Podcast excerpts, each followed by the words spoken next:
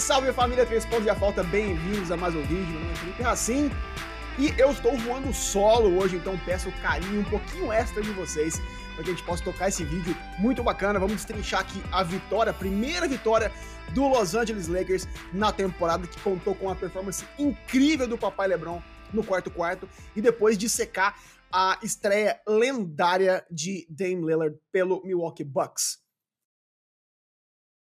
Mas antes de mais nada, gostaria de pedir encarecidamente que vocês curtam o vídeo, sigam o canal quem não segue ainda, ativem o sininho, porque tem muita gente dizendo que o YouTube não está entregando os vídeos para vocês, e ajude a gente a realizar o nosso sonho. Ajude a gente a chegar a 6 mil inscritos, é a meta mais próxima, e além, né, porque deixaram a gente sonhar, família. Então, sem mais delongas, vamos pro vídeo. Família, o papai tá on demais. Senhor LeBron James, que quarto quarto ontem, a gente foi dormir super tarde, mas super animado, super empolgado, porque foi um jogo de, de playoff, né? Não sei quanto a vocês, mas eu tô amando a intensidade dos jogos até agora. Até porque se tá assim na primeira semana, imagina como é que vai ser os playoffs, né? A impressão que a gente tá tendo é que cada jogo é uma final. Então foi muito, muito legal ver a vontade, né? A intensidade com a qual os jogadores estavam ontem. Queriam muito vencer. Foi um jogo bonito do Lakers? Na maior parte, não, né? Ou, melhor dizendo, pelos primeiros três quartos não foi. Mas no final do dia, o que realmente importa é a vitória. E dado que o Suns jogou sem o Bradley Beal e o Devin Booker, a cobrança que o Lakers e principalmente o Papai LeBron enfrentariam seria brutal. Vocês sabem, né? Então por isso que ganhar ontem era crucial. Tirar essa, esse peso das costas e, e ganhar a primeira partida, principalmente em casa, era muito importante para os Lakers. E o LeBron levou isso muito pessoal, né? O embate dele contra o Kevin Durant. Isso foi claro. O Lakers entrou no quarto quarto 12 pontos atrás do Suns, mas conseguiu de alguma maneira imprimir é, foco e agressividade o suficiente para tirar o ataque do Suns da zona de conforto e atropelou os caras. Foi 28 a 11 nesse último quarto, família, o que é um absurdo, né? Dado que do lado da quadra eles têm ninguém menos que Kevin Durant, um dos atacantes mais prolíficos da história do jogo, né? Tudo bem, terminou com 39 pontos ainda, estou mais 50% de quadra. Mas a verdade é que o Lakers forçou o Phoenix a errar 13 dos 14 arremessos e a cometer 10 turnovers só no último quarto. Foi um, um quarto muito mais físico é, do Lakers, com o KD principalmente, fizeram marcação dupla, tripla, e, e ele, por, por, não ter mais né, 20 anos, sentiu cansaço. O KD forçou arremessos difíceis nesse último período e o Lakers cresceu muito por conta de alguns ajustes que eu, inclusive, tinha recomendado no último vídeo, né, analisando a derrota para o Nuggets. E o maior deles é que o Lakers tem um sério problema de hierarquia. A gente simplesmente não sabe quem vai iniciar a jogada, se é o D'Lo, se é o Austin Reeves, se é o Gabe Vincent. Mas quando o Darvin Ham decidiu jogar fora o plano de limitar a minutagem do LeBron e deixar o papai o quarto quarto inteirinho em quadra, a gente viu como é que tudo muda, como é que esse time muda água pro vinho, né? E teve uma hora-chave, inclusive, que foi justamente a hora que o, o, o Darvin Ham trocou o D'Lo pelo Austin Reeves e ficaram ele e LeBron na backcourt do Lakers. E com isso, o, o LeBron conseguiu orquestrar muito melhor o ataque, principalmente por conta de um AD mais engajado e interessado. A gente cobra bastante isso, o teto do Lakers sempre passa pelo AD, né? Mas as duas jogadas mais marcantes do jogo para mim foram as bandejas do LeBron atacando o aro do Suns em altíssima velocidade, como ele fez a carreira inteira, né? Muito por conta de que ele chamava o AD pro pick and roll na cabeça do garfão, tirava o Nurkic da área pintada e atacava o aro sem contestação alguma, né? Ou seja, ele sabia que o Suns não tinha altura nem fisicalidade suficiente no elenco para parar, para parar ele. E ele puniu os caras com isso, né? Dos 21 pontos do LeBron James, família, 10 foram no último quarto, quase metade. E isso mostra o tamanho do foco dele na etapa final. Também tenho que mencionar a partidaça do AD. 30 pontos, 13 rebotes, 3 blocos e 3 roubos de bola. Monstruoso na defesa, principalmente esse último quarto derradeiro, mas para mim foi a agressividade dele que me chamou atenção. Ele não fugiu do contato físico, teve 7 pontos chutando é, arremesso livre e fez 13 dos 30 pontos nesse último quarto. Né? É um tipo de comprometimento que a gente cobra dele. Porque quando acontece, ele é um jogador top 5 da liga, ou pelo menos tem potencial para sê-lo, né? Tanto no defensivamente quanto ofensivamente por ser um cara difícil de ser reproduzido na liga, de ser parado, porque ele é um big que tem características de um ala. ele tem agilidade nos pés de um ala. Né? E se ele consegue encaixar esse arremesso dele, esse mid-range dele, que tá descalibrado já há um tempo, eu acho que o teto, de novo, do Lakers tende a subir um pouquinho mais ainda. Mas voltando a falar do LeBron, que foi para a tônica do jogo, família, e é incrível como um cara que vai fazer 40 anos agora no mês que vem é ainda capaz de impactar um jogo nesse desse tamanho, né, e a, dessa maneira. Hum, sem querer comparar ninguém, mas o Michael Jordan não fazia isso na cidade. Aliás, ninguém fazia, ninguém vai fazer, na minha opinião, porque goste ou não do LeBron James, a gente tem que respeitar a entrega dele pro jogo. A maneira como ele se prepara, a maneira como ele cuida do corpo dele, como ele cuida do mental. E isso pagou dividendos ontem, né? E se ele traz pra mesa tudo isso no ataque, na defesa do Lakers, quando ele tá em quadra, eles estão positivos 29 pontos. Sem o LeBron James em quadra, eles estão negativos 36, família. Simples assim, né? Eu acho que isso sim é um testamento para a grandeza dele, mas também acho que isso evidencia problemas sérios nesse elenco do Lakers, né? Para mim foi legal demais ver o Christian Wood jogando é, com o AD em quadra no clutch time, porque com esses dois grandalhões juntos, o Lakers tem uma dinâmica completamente diferente na parte defensiva, mas o Lakers precisa agora dessa mesma versatilidade na backcourt. Reeves, D'Lo e o Gabe Vincent são caras para mim, né, do mesmo molde físico principalmente.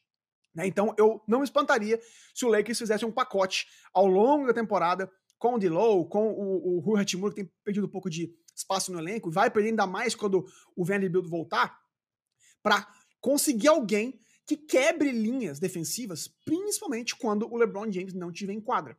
Para ter alguém que consiga fazer bom uso desses pick and rolls é, com o AD, ou com o Chris Wood, ou com o Hayes, sem o LeBron James em quadra. E é algo que, por exemplo, o, o Dennis Schroeder fazia muito bem.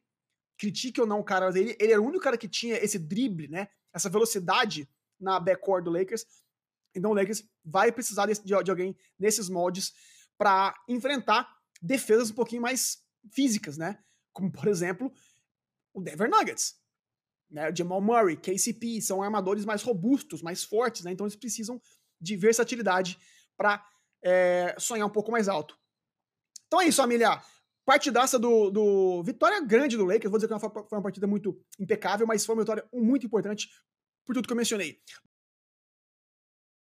Vamos lá! A estreia de Dame Lillard por Milwaukee Bucks venceram é, o Philadelphia 76ers sem James Harden por apenas um ponto, mas quem não viu o jogo foi épico. Simples assim. Quem não assistiu, por favor, vá lá no, no YouTube em algum lugar, veja pelo menos uma, uma versão mais é, longa dos melhores momentos, porque valeu muito a pena. Vocês sabem que, antes de qualquer coisa, eu sou fanzaço né, do jogo de basquete. Então, ver dois caras como Lillard e Yannis jogando juntos, né? Jogando, enfrentando juntos o atual MVP da liga, do jeito que foi, com a intensidade que foi, né? Com, com luta, com problemas de falta, com a torcida pegando fogo, cara, foi. Assim, é bom demais. É bom demais. Então eu sei que vocês vão entender, porque mesmo quem não torce para desses, desses times deve ter curtido assistir o jogo de ontem. Mas falando do que interessa, que estreia lendária, bicho. Sabe? 39 pontos, 8 rebotes, 4 assistências, 4 bolas de 3, 17 de 17 da linha de lance livre e positivo 12 no plus-minus, gente. Eu confesso que no começo do jogo eu achei o, o, líder um pouco perdido, né?